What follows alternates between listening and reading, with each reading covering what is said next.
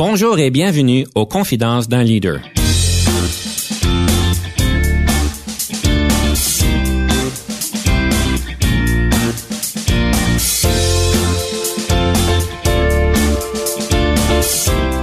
Ici Denis Lévesque, coach de cadre. Nous avons donc l'honneur et le privilège de recevoir en studio des leaders qui ont marqué leur communauté afin d'apprendre de leur expérience et de s'inspirer de leur sagesse.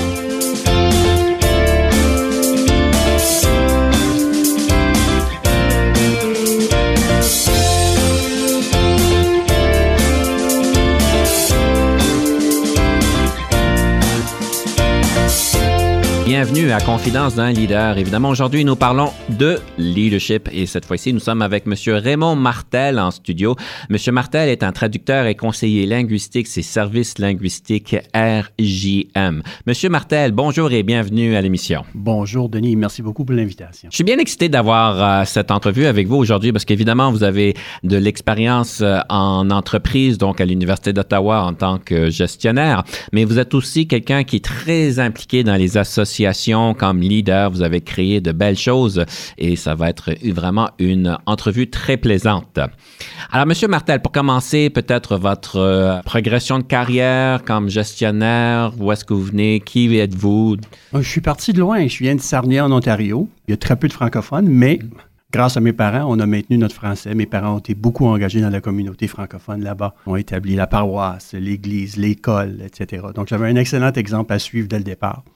Et j'ai quitté à l'âge de 18 ans pour m'en venir justement étudier en traduction à l'Université d'Ottawa parce qu'évidemment, le maintien de mon français me tenait à cœur. Et puis, bon, vu le niveau de bilinguisme que j'avais acquis dès le départ, j'ai appris les deux langues, les deux langues officielles de ma naissance. Euh, j'ai pensé que c'était une bonne, bonne feuille de route à, à entreprendre. Et pourquoi la traduction? Il me semble que c'est un domaine assez difficile, non? D'où vient la passion de la traduction? Bien, ça, ça est venu un peu par. C'était une évolution, si vous voulez. C'était très difficile, en effet. Pas juste à cause de la matière comme telle, mais à cause de mon, euh, mon background. Euh, il a fallu que je rebâtisse mon français. En venant de Sarnia, il y a, beaucoup d'anglicisation, évidemment. Hmm. Euh, j'avais autant la. Je parlais peut-être avec des mots français, mais ma structure de pensée n'était pas nécessairement française. Alors, ça, ça a été tout un apprentissage et tout un virage, mais euh, à un moment donné, ça a fait un, un déclic. Et on dirait que les choses se sont replacées grâce à mes professeurs. L'école de traduction à l'Université d'Ottawa est excellente. Un programme extraordinaire que j'ai adoré et qui, qui, a continué à s'améliorer au fil des ans. Pour tous ceux comme moi qui sont toujours un peu au défi d'avoir une structure de phrase correcte et une grammaire correcte et pas d'anglicisme, ce déclic est possible. Je l'ai vécu, alors je, tiens pour acquis que ça pourrait se faire pour tout le monde. Je pense que c'est une question aussi de, quand on parle d'immersion, c'est qu'à Sarnia, à la maison, on parlait en français. Évidemment, on insistait pour qu'on parle en français. Mais une fois qu'on mettait les pieds dans la rue, évidemment, si tu voulais survivre, si tu veux avoir le, moindre cercle d'amis, il fallait que tu fonctionnes en anglais.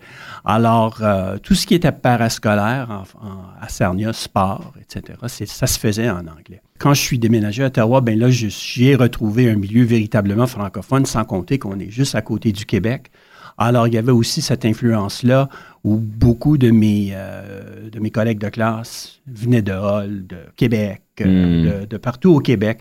Alors, j'ai été, justement, ça a été un bain de culture québécois en, même temps. C'est pour ça que j'ai tellement aimé mes études. J'ai autant appris dans mes cercles sociaux qu'en salle de classe. Puis si je comprends bien, vous êtes un de ces euh, étudiants qui est embauché par l'université. Ça arrive, je ne sais pas si on pourrait dire fréquemment, mais ça hmm. arrive quand même assez régulièrement. Hmm. Et est-ce qu'on pourrait dire que vous avez même fondé le, je sais pas si on appelle ça le département de traduction? Vous êtes quand même, vous avez été quand même un, rôle important dans tout ça? Oui, j'ai eu l'occasion de, lui donner sa, première structure officielle. Il y avait toujours eu des traducteurs. Il y en avait eu deux avant moi, je crois. j'ai commencé en 78, là, alors on remonte pas mal loin. Il y avait déjà eu deux traducteurs mais il n'y avait pas eu un bureau de traduction comme tel où on avait engagé un autre traducteur ensuite de l'aide administrative, etc. Puis ça, moi, j'ai eu l'occasion et l'honneur de faire ça pour mon, mon alma mater. Puis je suis resté là, en fin de compte, 34 ans. Et puis j'ai servi euh, comme directeur ou euh, traducteur en chef, qu'on appelait à l'époque, euh, pendant 17 ans. Mon Dieu. oui, et puis ça a été, ça aussi, ça a été un bel apprentissage professionnel parce que on a, ça s'appelait initialement bureau de traduction. Et puis, j'avais comme en tête, Il y a d'autres besoins que de la pure traduction. Les textes qu'on recevait, souvent, auraient, mérité un, petit coup d'œil mm-hmm. pour la révision. Alors, on a commencé, on, on a introduit ces services-là aussi. Et puis, à part de ça, on a commencé à introduire aussi des ateliers de rédaction, de perfectionnement linguistique écrit pour le personnel, un peu de la médecine préventive, parce que si on recevait des textes de meilleure qualité au départ, nous autres, on pouvait les traduire plus vite et plus efficacement. On passait moins de temps à chaler les clients avec des, clients, euh, avec des questions. Qu'est-ce que tu voulais dire par ça? Ça? Alors, euh, ayant ajouté toute cette gamme de services-là, le service a fini par changer de nom. Il est devenu service linguistique. Language Services en anglais.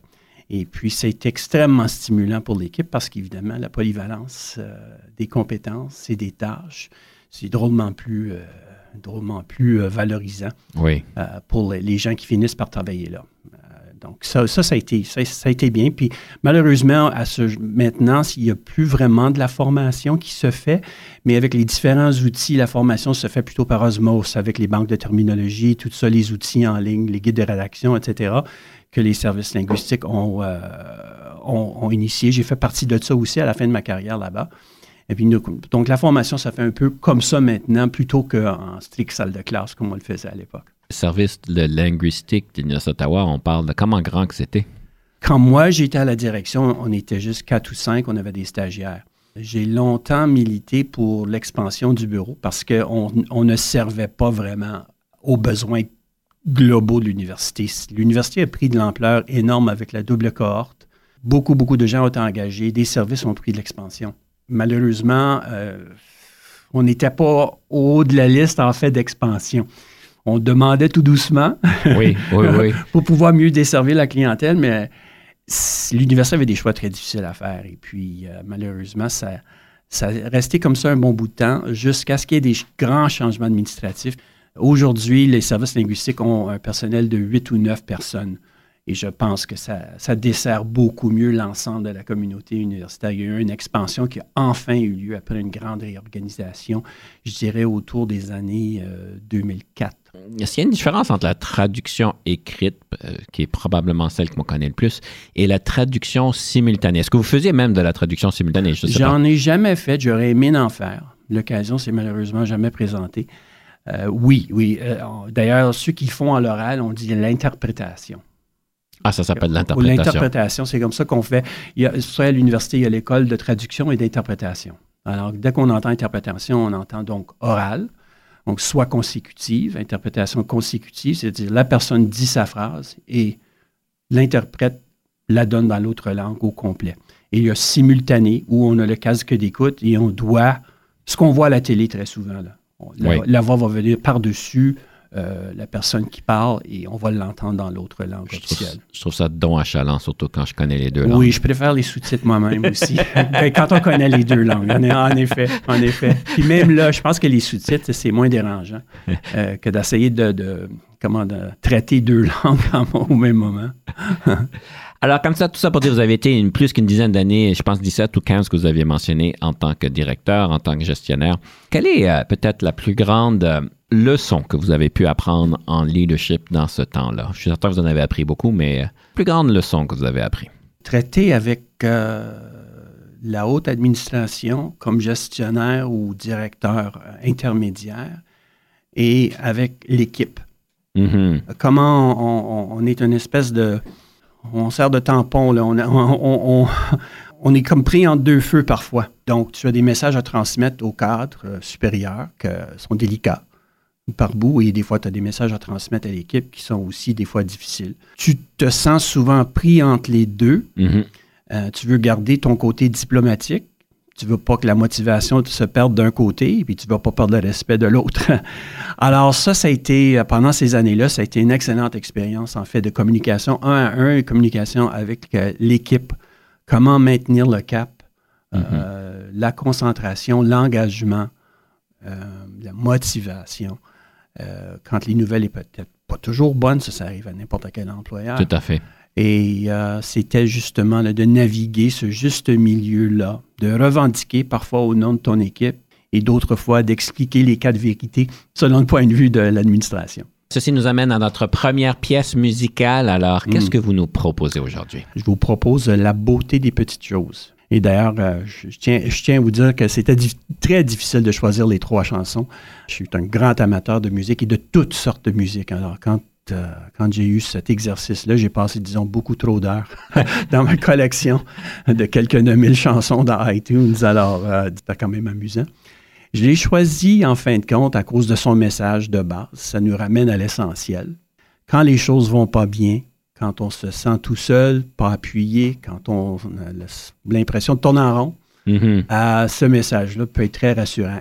Ah c'est un beau cadeau que vous nous offrez à nos auditeurs. Alors, chers auditeurs, pour ceux d'entre vous qui sont peut-être dans cette situation-là, on sait que la vie nous donne des fois des mauvais petits coups, si on peut dire. Alors, profitez-en et ensuite, on vous euh, reparle sous peu. La beauté des petites choses et autres gestes anodins, c'est un enfant qui court au milieu d'un jardin c'est le chant d'un oiseau quand on ouvre sa cage. C'est se coucher dans l'herbe et compter les nuages. C'est d'aller comme le vent sans penser à demain. Comme si nous étions libres, immortels et sans fin.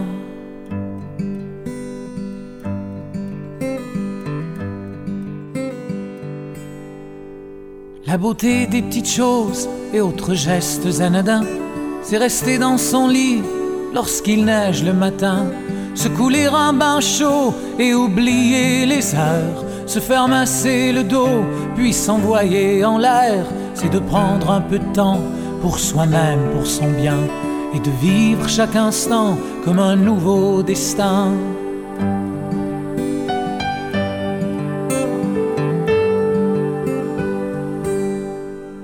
La beauté des petites choses et autres gestes anodins c'est l'appel d'un ami lorsqu'on a du chagrin.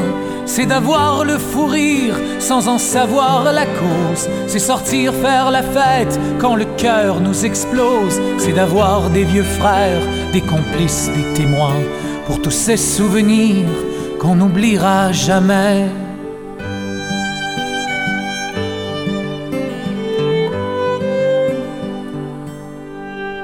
La beauté des petites choses et autres gestes anodins. C'est d'entendre ta voix, c'est de prendre ta main, c'est de voir dans tes yeux tous ces milliers de roses. C'est dormir près de toi quand tout devient morose. C'est partager sa vie comme on partage un train, jusqu'au bout de la nuit, jusqu'au bout du chemin. Ici Denis Lévesque. Si vous cherchez l'excellence en leadership, nous sommes intéressés à vous parler venez nous visiter à solutionoptigestion.ca.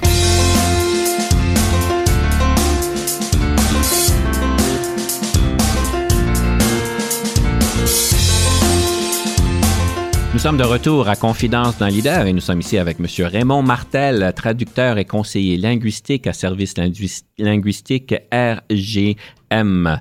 Nous avons donc écouté la beauté des petites choses et certainement euh, c'est inspirant, surtout quand on a des moments un peu plus difficiles.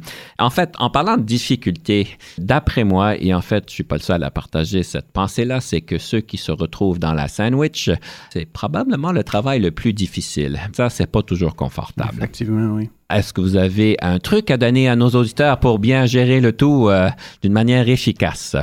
La première chose, ça va, ça va peut-être paraître comme un cliché, mais si tu ne sais pas écouter, tu ne peux pas résoudre. Peu importe que tu écoutes. Dans le cas ici, on parle des cadres et de l'autre côté, on parle de l'équipe. Si on n'a pas la patience et la volonté de vraiment écouter, d'absorber le message qui t'est transmis de part et d'autre, tu ne peux pas le véhiculer convenablement par la suite. C'est là où tu vas aller chercher ton empathie, ton écoute euh, te permet vraiment de saisir et à la rigueur te mettre à la place des personnes qui te véhiculent ce message-là et de pouvoir leur répéter de sorte à leur prouver que tu as bel et bien compris et saisi, euh, pas juste le message comme tel, mais les sentiments qui, poussent ce message-là. Euh, donc, c'est la, première chose. Je, je trouve que c'est quelque chose qui manque de nos jours avec les médias sociaux, etc. Et je ne veux pas qu'on se lance là-dedans, mais je trouve que justement, la rapidité de ces échanges-là ne nous permettent pas vraiment d'écouter. Je présume que ça nous permet de mieux peaufiner notre message. Oui, d'ailleurs, puis il y a un atelier que j'avais mis sur pied il y a, pas, il y a quelques années pour l'Université d'Ottawa. J'étais déjà rendu à la pige, mais on m'avait demandé de, reprendre un peu des, formations. Et puis, euh, l'atelier que j'ai mis sur pied, c'est que le service à la clientèle par l'écrit. Les gens sont un peu, il y avait un point d'interrogation. Comment est-ce qu'on. Tu sais, un des premiers facteurs ou un des premiers éléments clés quand on répond, et aujourd'hui, c'est surtout le courriel a remplacé, si vous voulez, la lettre euh, traditionnelle. hein. C'est le courriel qui est devenu le, le, Ben oui. le est-ce la moyen par dernière fois vous avez reçu une lettre? ben, je parle pas d'une facture, je parle d'une lettre. Oui, ben c'est ça. En, en fait, de- ben, des sollicitations, oui. ça, toujours beaucoup. Euh, le- mais là, c'est que on, on a mis de l'avant le principe que qu'une personne qui t'envoie une plainte, supposons que ce soit un étudiant, un client, peu importe, et puis tu veux lui répondre par courriel. Tu as exactement à peu près 20 secondes pour capter l'intérêt et inciter cette personne-là à continuer à lire. C'est 20 secondes, hein? 20 à 30 secondes, selon son débit de lecture, évidemment. Alors que si tu es en train de répondre à une plainte, la personne doit voir dans tes 15, 20, 25 premiers mots que tu as entendu la plainte et que tu as bel et bien écouté. Donc, c'est d'exprimer par l'écrit ce que tu as écouté et de lui redonner, dire Ah oui, j'ai saisi. Tes premières lignes doivent tout de suite traiter Oui, j'ai compris. Oui, ça doit, être, ça doit être très difficile pour vous de vivre cette situation-là et j'aimerais vous en parler davantage, par exemple. Dès que la personne en lit ça, elle est plus portée à poursuivre la lecture. Si vous Hmm. commencez tout de suite par défendre les politiques en question, etc., merci de votre lettre, la politique de l'université ou la politique de la banque, On reçoit tellement souvent Que- ce genre de réponse-là. et tu dis, bon, ils m'ont pas écouté de toute façon, ils veulent- sont juste inté- intéressés à couvrir leur, leur botte. c'est ça, malheureusement, parce qu'il y a peut-être des bons points à soulever par la suite, mais c'est que ces premiers ce premier élément clé, c'est vraiment critique à garder la, personne engagée avec vous sur papier ou par courriel. C'est la première fois que j'entends parler d'une technique aussi articulée. Je présume que c'est quand même assez courant, je ne sais pas, mais ça se ferait tellement du bien qu'on sache qu'on a compris ce qu'on a voulu dire sans nécessairement le défendre pour ensuite explorer des solutions, je présume. Il y a un exercice et c'est toujours celui-là qui donne le plus de difficultés aux gens Ouais. euh, pendant l'atelier. J'aimerais peut-être passer maintenant à la question des associations. Donc, euh, je sais que M.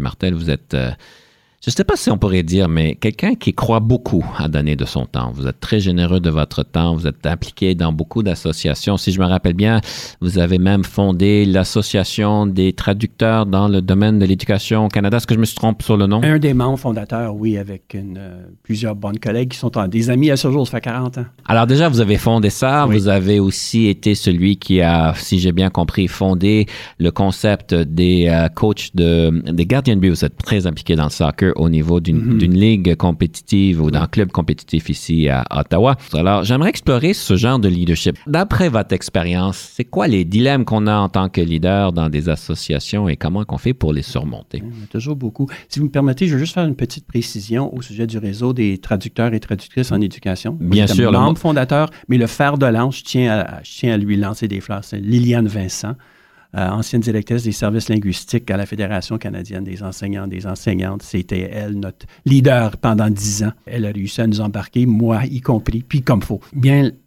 évidemment, c'est parce qu'on traite souvent avec des volontaires, des bénévoles. Alors, les gens peuvent euh, sacrer leur camp n'importe quand. Si- S'ils veulent, s'ils n'entendent pas ton message ou s'ils sont pas contents de ce que tu leur offres ou ce que tu leur proposes, ils peuvent vraiment se lever et juste claquer la porte et puis le, te voilà, ton conseil d'administration vient de baisser de trois personnes. Alors, c'est d'apprendre à traiter avec des volontaires par opposition à un- un- du personnel. Aussi, c'est aussi comment formuler une vision commune, un objectif commun? Parce que des associations comme celle-là, il faut qu'il y ait une mission que tout le monde partage à la base. Alors, les gens qui vont se lancer là-dedans doivent d'abord s'entendre, mais c'est quoi qu'on veut faire exactement? Mhm. Ensuite, comment on va s'y prendre? Donc, ça, c'est pas toujours évident parce que beaucoup d'associations ou même des programmes à l'intérieur de ces associations-là ne fixent pas clairement leur mission et leurs valeurs en partant. On arrive avec certaines idées arrêtées ou certaines, euh, disons, euh, choses qu'on aimerait faire, mais là, ça ne cadre pas nécessairement avec ce qui semble être la vision globale de la chose. Alors, il faut rajuster le tir, mais encore là, tout ça, à mon avis, passe par des discussions franches où tout le monde se sent euh, vraiment partie prenante de la décision et du cours des décisions.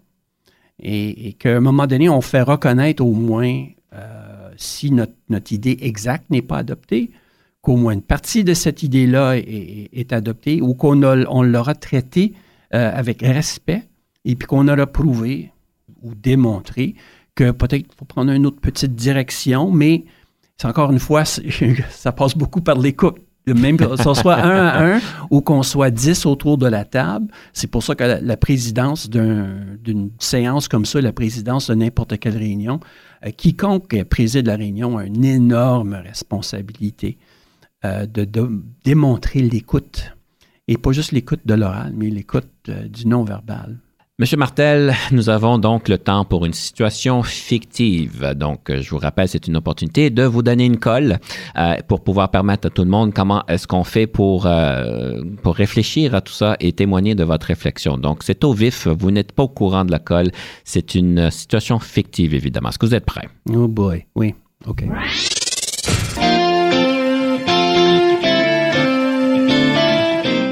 Martel, je sais que j'ai besoin d'améliorer mon écrit. J'ai pas grand temps, j'ai beaucoup de pression. Oui, j'ai du monde qui m'épaule, j'ai du monde qui m'aide, mais euh, je pense que c'est clair qu'à ce point-ci, j'ai besoin d'améliorer mon écrit. J'ai juste besoin d'un truc pour pouvoir l'améliorer. Ça serait quoi votre meilleur truc? Est-ce que j'ai le droit de mentionner un produit? Bien sûr. Est-ce que c'est un produit que vous-même Est-ce que c'est un produit que vous-même vous faites ou euh, ah, non? c'est pas moi. C'est pas moi. j'aimerais bien en, prendre le crédit parce que c'est un outil extraordinaire et, quiconque travaille dans les langues va sans doute, euh, va sans doute rire euh, quand ils vont entendre ça. Mais achetez-vous Antidote, qui est maintenant complètement bilingue. Ils viennent de sortir la version 10 où les traductions de locution paraissent tout de suite à côté de l'autre langue moi, je m'en sers quotidiennement. Moi aussi. pour faire euh, corriger, relire mes, euh, mes courriels, par exemple, mes textes, évidemment, parce qu'on ne peut pas tout voir. Mm-hmm. Puis, ça nous permet de prendre un recul important de notre texte. Fait que je lui conseillerais d'abord un outil comme celui-là d'apprendre à l'utiliser. Donc, d'outiller la personne, premièrement. La deuxième chose, c'est de. Ben, je sais que vous me demandiez un conseil, là, mais ça découle de ça, c'est euh, lisez lisez, lisez, lisez à profusion. Mais j'ai pas le temps de lire. Oui, j'ai pas le temps de lire. Même des petits articles dans le devoir. Ben non. Euh, non, parce que je suis très occupé.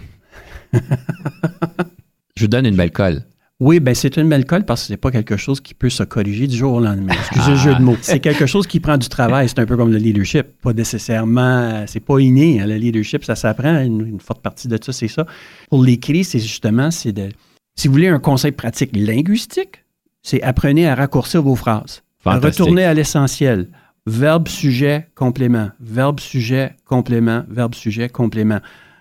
Ce qui arrive souvent à l'université, puis là, je dis ça avec euh, le cœur très léger, c'est qu'on nous apprend à faire des dissertations. Ben oui, qui sont très parce longues. Parce qu'on va avoir X nombre de mots dans la dissertation, bon, on tend à allonger les phrases.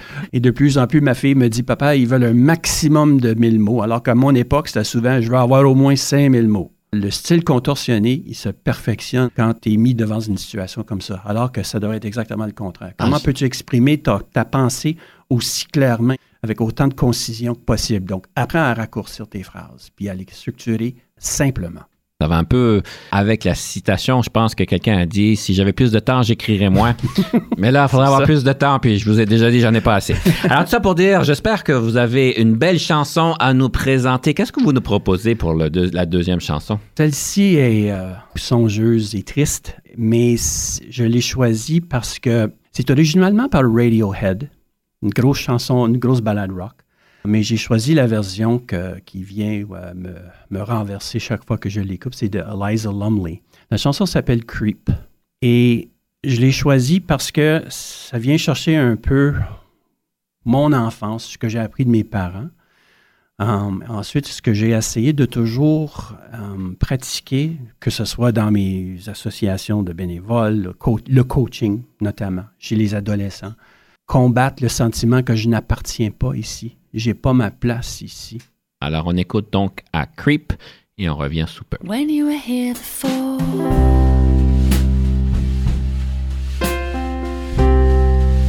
couldn't look you in the eye.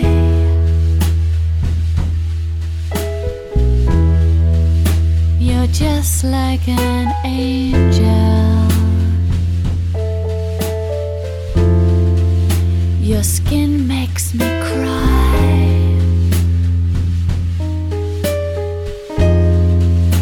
You float like a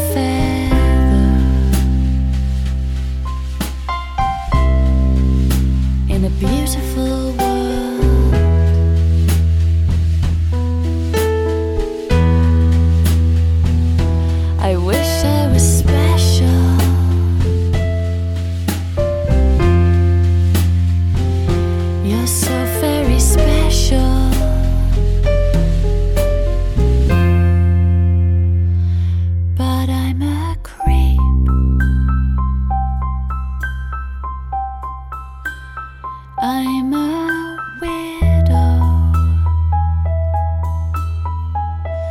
What the hell am I doing here?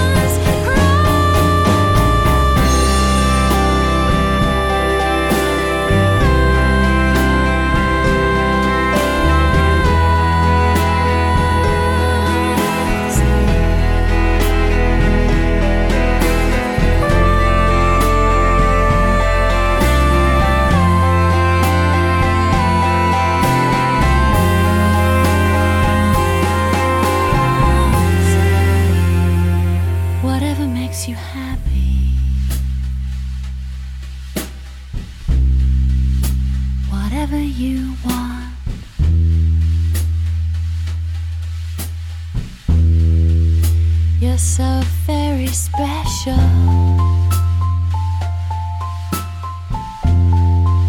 I wish I was special.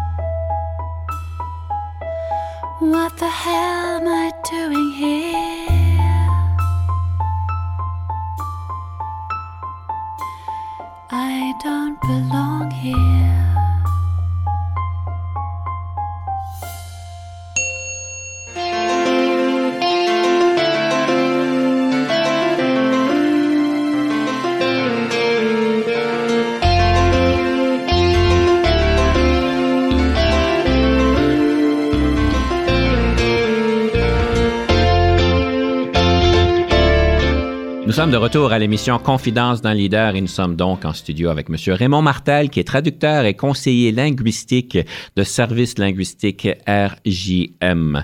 Monsieur Martel, j'aimerais donc parler d'un livre. C'est toujours le plaisir de pouvoir voir un bon livre qui puisse nous enseigner des belles choses sur le leadership. Ça serait quoi ce livre-là? Ça s'appelle The Leadership, The Leadership Challenge par Mhm. James.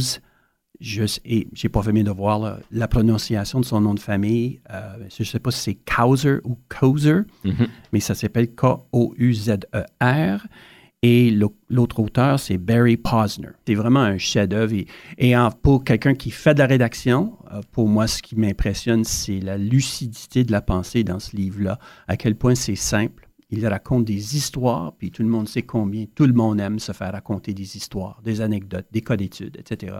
Mais c'est fait avec une, une limpidité exemplaire. Et puis c'est ça. Comme ils disent en anglais, it's such an easy read. Euh, et euh, c'est plaisant et c'est percutant. La plus grande leçon que vous ayez retirée, ce serait quoi? Reconfirmer que le leadership, ça s'apprend. Parce que je pense qu'il y y a souvent une perception chez beaucoup, beaucoup de gens, et j'avoue avoir été de, ce groupe-là, que des leaders étaient surtout innés. À force de lire ce livre-là et de voir à quel point ils avaient leurs cinq, euh, leurs cinq éléments clés du leadership, et surtout le, chapitre vers la fin où on parle de... Il parle justement que les, les leaders y apprennent. à devenir leader. Il y a peut-être certains éléments innés, une certaine prédisposition peut-être, ou euh, même un, léger désir de mener les gens euh, vers des objectifs ou des, des, grands projets. Donc, on peut apprendre, alors c'est une bonne chose, euh, et c'est des choses qu'on peut devenir meilleur. Ça, je pense, c'est une des meilleures choses, mm -hmm. que on peut toujours s'améliorer. Toujours, absolument. Je ne sais pas si j'ose vous poser la question, mais souvent on apprend par nos erreurs. Vous vous rappelez peut-être d'une situation qui a été un petit peu difficile ou est-ce que vous avez dit, peut-être une décision que vous avez prise dans le passé ou est-ce que vous aviez dit, hmm, j'aurais dû faire autre chose? Oh oui, laquelle des 34? la plus grosse, la plus grosse. Je retiens de mon père un peu pour ces choses-là. Quand je me sens lésé euh, et quand je sens qu'on ne m'a pas écouté justement et que par la suite on me revient et que on me demande de, d'entreprendre un certain cheminement ou de faire telle ou telle chose, etc. Je tiens mon bout euh, et je suis prêt à dire non. Et il y a une fois où on m'avait demandé d'entreprendre un projet très délicat qui m'aurait mis entre le, une masse d'employés et une administration. J'avais parlé du problème mm -hmm. pendant plusieurs années et on n'avait rien fait. On est venu me voir quand on a enfin constaté le problème. On a enfin admis que le problème existait. On est venu me voir pour justement essayer de entreprendre les mesures qui commenceraient à régler ce problème-là. On voulait que je sois à la tête de ça. Et moi, je me trouvais dans la situation où je constatais qu'il était trop tard. Mm. À, mon, à mon humble avis à ce moment-là. Alors j'ai dit carrément non à une très haute autorité. J'ai dit non, il n'est pas question. Je ne sais pas si je, je prendrais une décision autre que celle-là aujourd'hui, mais je sais que ça m'a rongé un bout de temps. Est-ce que j'aurais dû lui donner un coup de main malgré, euh, malgré, mais j'étais, j'étais royalement fâché, j'étais, j'étais mécontent. Et j'avais manqué un peu de, j'avais perdu mon, euh, mon éclat, mon vouloir d'agir. Je me suis laissé abattre par la situation. J'étais fatigué intellectuellement. Alors j'ai dit non, et j'ai dit non carrément. Et mon père a fait exactement la même chose quand lui travaillait dans l'industrie pétrochimique. Lui, ça a été beaucoup plus grave que ça. Lui, ça a été euh, une remise en question de son, sa capacité de parler en anglais. Il voulait devenir contremaître. Les messieurs ont euh, mis de l'anglais au tableau. Puis, euh, il a dit, so, uh, Marty, il l'appelait Marty. Il dit, uh, can, you, can you read that? Mon père, qui était parfaitement bilingue, il, a dit, not only can I read that, I can put it in French for you. I'll tell you what, if this is how it's going to be, you can take your foreman's job and put it you know where. Il s'est levé puis il est sorti. Don't you ever come to see me again about a foreman's job. Puis en effet, il a refusé plusieurs fois après parce que il avait traversé, il avait, il avait dépassé là, pour lui. Ouais. Je, je, dans certaines situations, je retiens peut-être de lui. Quand euh, ça dépasse, euh, tout le monde a ses limites. Hein? D'un certain côté, il faut avoir des convictions. Oui. D'un autre côté, il faut comprendre si nos convictions nous aident ou ne nous aident pas. Mais ça, c'est un, un, débat philosophique qu'on fera plus tard, parce que là, c'est le temps de la rafale. Alors, ah bon. je vous rappelle, la rafale, vous avez jusqu'à 6 minutes pour répondre aux 13 questions. Vous savez que le record est de 5 minutes 59 secondes. Alors, on va voir Vraiment? si vous êtes capable de, de, dépasser. Vous avez juste une seconde pour le dépasser, sans dépasser le 6 minutes. Vous savez ça, M. Martel? Oui, c'est ça. C'est de, de, répondre vite sans marcher nos mots. Hein? Ben, vous avez en masse de temps. 13 questions, 6 minutes.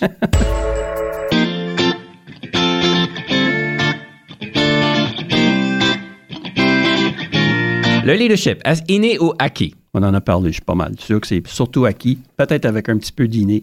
Je vous nomme cinq leaders dans l'histoire. Lequel, laquelle préférez-vous? Gandhi, Jeanne d'Arc, Béatrice Desloges, Nelson Mandela ou Louis Riel?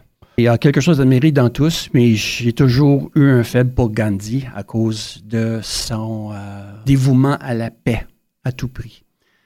Ça, ça vient toujours me chercher quelqu'un qui peut surmonter une situation comme la sienne en gardant son âme d'homme paisible et d'homme compréhensif, donc un homme qui savait bien écouter. Ça joue fort avec moi.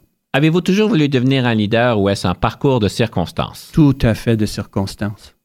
La différence entre le leadership et la gestion? Je vois le leadership un peu plutôt comme une bête organique, euh, quelque chose qui se fie beaucoup à l'intelligence émotionnelle, alors que la gestion, bien, c'est plutôt une chose euh, pour employer un terme peut-être cru, la mécanique des chiffres, le- les choses, la structure, les procédures, etc. Les deux s'entrecroisent, évidemment, à un moment donné, mais je vois surtout euh, la différence à ce niveau-là, la mécanique plutôt que l'organique. Avez-vous déjà travaillé avec un coach? Si oui, qu'est-ce que ceci vous a donné? Non, j'ai jamais travaillé officiellement avec un coach, mais j'ai eu beaucoup de mentors dans, dans ma carrière. Et puis, je- ça, je leur serai toujours reconnaissant de ça. Encore une fois, c'est de, de pouvoir s'entourer de gens en qui on a confiance, qui nous inspirent, et de pouvoir jaser avec eux. La meilleure formation en leadership que vous avez jamais eue? University Management Course, donné par le Center for Higher Education and Research de l'Université de Manitoba. Dix jours à l'île du Prince-Édouard avec des gens extraordinaires de partout du pays, de toutes les universités. C'était un dix jours magnifique dont je parle encore, toujours avec beaucoup d'émotion. Quelle marque de voiture conduisez-vous? Tu veux vraiment savoir ça? Mon épouse conduit la Santa Fe, qui est la belle. Moi, je conduis la petite Hyundai Accent, que j'adore, mais qui a besoin de réparation. Votre passe-temps préféré? Le soccer, le volleyball et ma collection de 4500 vinyles. Le nombre d'heures moyennes que vous passez au bureau? Une quarantaine. En tant que leader, qu'est-ce qui vous frustre au travail? Les intimidateurs et les prétentieux. En tant que leader, qu'est-ce qui vous rend heureux? L'engagement des gens, l'humour au travail, le sourire au travail, le fait que les gens se sentent bien à leur place et bienvenus. Je vous donne quatre qualificatifs. Situez-vous par rapport à ceux-ci. Créatif, bagarreur, cérébral, envieux. Je suis pas bagarreur, ça c'est ça c'est certain, pas de prime abord en tout cas. Créatif, oui, à cause de la nature de mon travail. Mais J'ai toujours voulu euh, faire un peu de création dans mon, dans, mes- dans mon travail linguistique. Envieux, non, pas du tout. Euh, cérébral, oui. Encore une fois, la nature de mon travail m'in- m'incite à justement faire travailler les ménages. C'est ce que j'adore de mon travail d'ailleurs. Si vous n'étiez pas devenu un leader, qu'auriez-vous voulu devenir? Hmm. Un comédien, un humoriste. Alors, on pourra parler d'humour à notre prochain segment. on revient sous peu.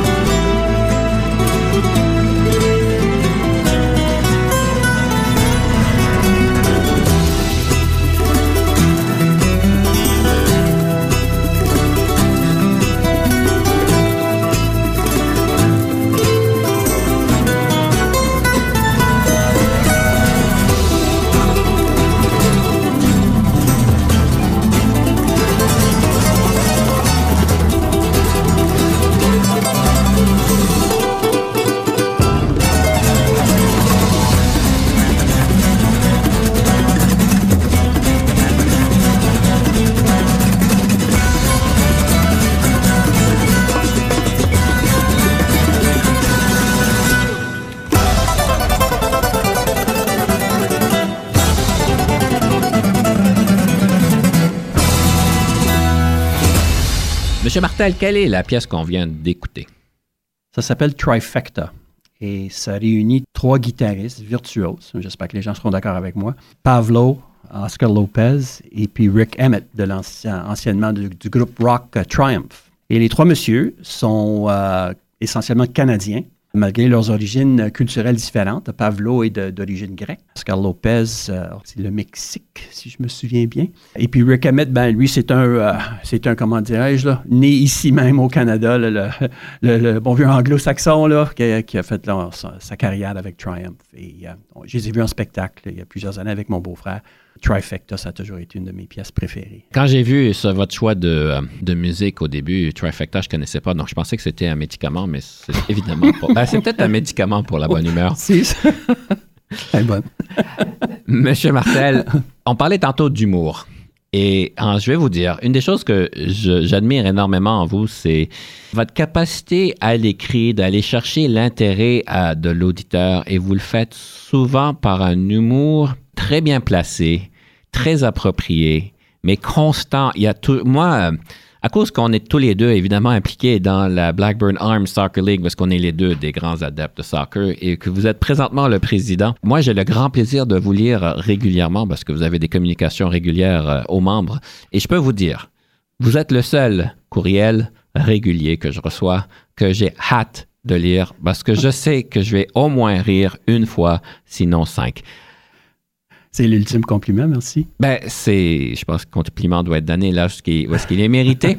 Pour vous, ça, ça joue quoi ce rôle de l'humour? Et, et comment qu'on peut le développer? Je suis certain que vous n'êtes pas né avec ça. J'ai une citation qui me vient tout de suite à l'esprit, un de mes, co- de mes humoristes préférés, Victor Borga, qui euh, est un virtuose euh, au piano, mais aussi un, un humoriste, un monsieur qui pouvait autant faire du slapstick que d'origine danoise, qui maîtrisait la langue anglaise euh, comme si c'était sa langue maternelle, des jeux de mots à profusion, etc. Puis lui, il, il a souvent dit « Humor is the shortest distance between two people ». Et c'est tellement vrai. C'est tellement vrai. Quand on peut désamorcer une situation avec quelqu'un qui pousse une blague au bon moment, ou quand tu rencontres une personne et puis que tu réussis à lui dire quelque chose, même légèrement comique, tu vois tout de suite la chimie qui commence à brasser. Quand on commence une réunion, quand on, rassemble un groupe pour une discussion, excusez-moi, un peu plus corsée, etc. Si tu as la capacité de faire une blague quelconque, ça n'a pas, besoin de venir de ton cru, là. Tu peux te préparer à faire ça. Les gens m'ont dit, mais comment est-ce que je suis drôle, je peux être drôle en écrivant? J'ai dit, mais essayez pas de créer des blagues. Pensez à votre vie. Combien de choses dans votre vie qui sont drôles? Apprenez à raconter une histoire au lieu de créer des blagues de votre cru. Ça, c'est très difficile. Les Mhm. grands humoristes qui font ça, ça, ça, je lève mon chapeau. Je n'ai, je n'ai pas ce talent-là. Mais quand je me laisse jouer avec les mots, il y a des histoires qui me viennent à l'esprit. Moi, j'aime jouer avec les mots. J'aime les manipuler. C'est des jouets pour moi. Et euh, quand je fais mes courriels, notamment pour la Ligue de soccer, etc., je prends toujours une occasion pour voir, y a-t-il un petit jeu de mots qu'on peut faire ici, etc., juste pour alléger, parce qu'il y a des nouvelles à transmettre, etc. Ça peut devenir aride. Alors, ça a vraiment sa place. Et puis, j'ose même dire que dans les bureaux officiels, dans les administrations, etc., on ne rit pas assez, on ne voit pas assez d'humour dans les communications. C'est tellement triste. J'aimerais terminer sur la dernière thématique, sur la question de l'appartenance. Je sais que c'est quelque chose qui vous rend, est important en tant que leader, de pouvoir créer ce sens d'appartenance pour l'équipe. Pourriez-vous nous en parler un peu plus? Encore là, je, dois à, à mes parents cette notion-là. À Sarnia, la maison de mes parents, c'était le point de rencontre central. Tout le monde y était bienvenu. Même quand il y avait des, des petites mésententes entre les cousins, cousines, etc., ce qui est normal dans une très grande famille, quand tu venais chez mon oncle Rosaire, ma tante Thérèse, tout le monde était bienvenu, puis toutes les différences étaient mises de côté. C'était la partie de plaisir et tout le monde avait sa place. Ça, c'est resté inculqué dans moi depuis, depuis ce moment-là. Alors, chaque place où je vais, surtout si j'ai un rôle à jouer, mon objectif premier, c'est quand quelqu'un passe à travers la porte, c'est de lui tendre la main, bonjour, le regarder ou la regarder dans les yeux, une bonne serrée de main. Comment ça va? Bienvenue. Est-ce que je peux te, te présenter quelqu'un? Blablabli, blablabla. Même chose au soccer, les nouveaux joueurs, etc., c'est d'aller les voir personnellement quand ils, quand ils s'inscrivent à la Ligue, etc. C'est d'aller leur parler directement, leur dire on est content que tu sois là. bienvenue, bienvenue à bord, si je peux te t'offrir un coup de main, etc. C'est des choses comme ça parce qu'encore une fois, les gens, c'est intimidant de rentrer dans un milieu qui t'est pas familier ou même d'entrer dans une maison, chez de la parenté, où tu sais justement, tu es peut-être en querelle avec quelqu'un. Mhm. Alors que si les personnes qui sont tes, tes hôtes savent mettre tout ça de côté, you make them feel like a somebody. C'est certain quand on parle de motivation, d'engagement au niveau des employés de l'équipe, faire ressentir que chacun des membres de l'équipe font, s'ils sont à la bonne place. Question d'inspirer nos auditeurs. Quelle est cette citation? Oui, ça vous étonnera pas de- d'entendre que ça vient du livre euh, The Leadership Challenge. J'ai dit, bon, OK, je vais ouvrir une page, puis je vais en trouver une qui, me- qui me plaît parce qu'il y en a presque à toutes les pages. Mais celle-ci, vraiment, là, ça vient chercher un peu ce dont je vous parlais tantôt, que le leadership, c'est plutôt organique que Mhm. mécanique. Mhm. Leadership is not an affair of the head. Leadership is an affair of the heart. Leadership is not an affair of the head, but it is an affair of the heart. Mesdames et messieurs, important de pouvoir se rappeler ça lorsque vous devez prendre des décisions, prendre des actions peut-être même difficiles. Rappelez-vous, ça commence avec le cœur. Monsieur Martel, un grand merci de, de vous avoir ici aujourd'hui. L'honneur est tout à moi. Merci à vous. Conseil du coach cette semaine, j'aimerais vous parler en fait d'un mot qui est un petit peu tabou. Évidemment, quelque chose qu'on ne veut pas parler, qu'on n'est pas à l'aise, qu'on ne veut pas avoir des conversations qui ne nous plaisent pas et qu'on essaye d'éviter à tout bout de champ. Et de dire en fait que ce mot-là existe en entreprise voudrait dire qu'on n'est pas capable de travailler d'une manière harmonieuse, d'une manière profitable, parce que tout le monde s'entend. Et oui, mesdames et messieurs, je parle de ce fameux mot tabou qui est le conflit. Évidemment, le conflit, il y a toutes sortes de définitions. J'aimerais simplement vous proposer une définition qui a peut-être l'air de celle-ci. C'est simplement une opportunité de pouvoir découvrir les intérêts, les choses qui sont importantes, les points importants pour les différentes parties prenantes pour qu'on soit honnête dans ce qui nous plaît, ce qui nous plaît pas, les embûches par rapport à une proposition et qu'on puisse avoir le courage d'en parler. Alors évidemment, en tant que leader, vous allez être appelé à avoir ces conversations difficiles qui peuvent peut-être nous mettre dans l'embarras, dans des, dans des difficultés, si on peut dire. J'aimerais peut-être vous proposer que le conflit n'est pas mauvais. En fait, le conflit, je le perçois comme étant très bon. Le problème avec le conflit, c'est pas le conflit. C'est comment est-ce qu'on le navigue. Parce que le conflit nous permet d'être clair et d'avoir des meilleures solutions. Mais le problème avec le conflit, la toxicité qui arrive avec le conflit, c'est comment est-ce qu'on navigue ce voyage pour résoudre le conflit? Est-ce qu'on le navigue d'une manière dominante? Est-ce qu'on le navigue d'une manière un petit peu trop directive? Est-ce qu'on est un peu trop insultant pour les autres quand on gère le conflit?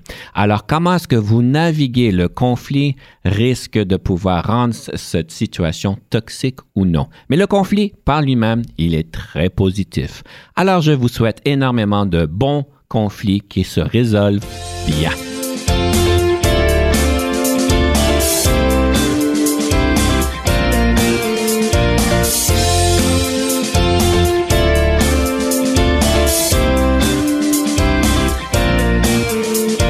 Conception, animation, entrevue et recherche, Denis Lévesque. Montage et réalisation, Jean-Paul Moreau. Confidence d'un leader est une production et une présentation d'Unique FM 94,5.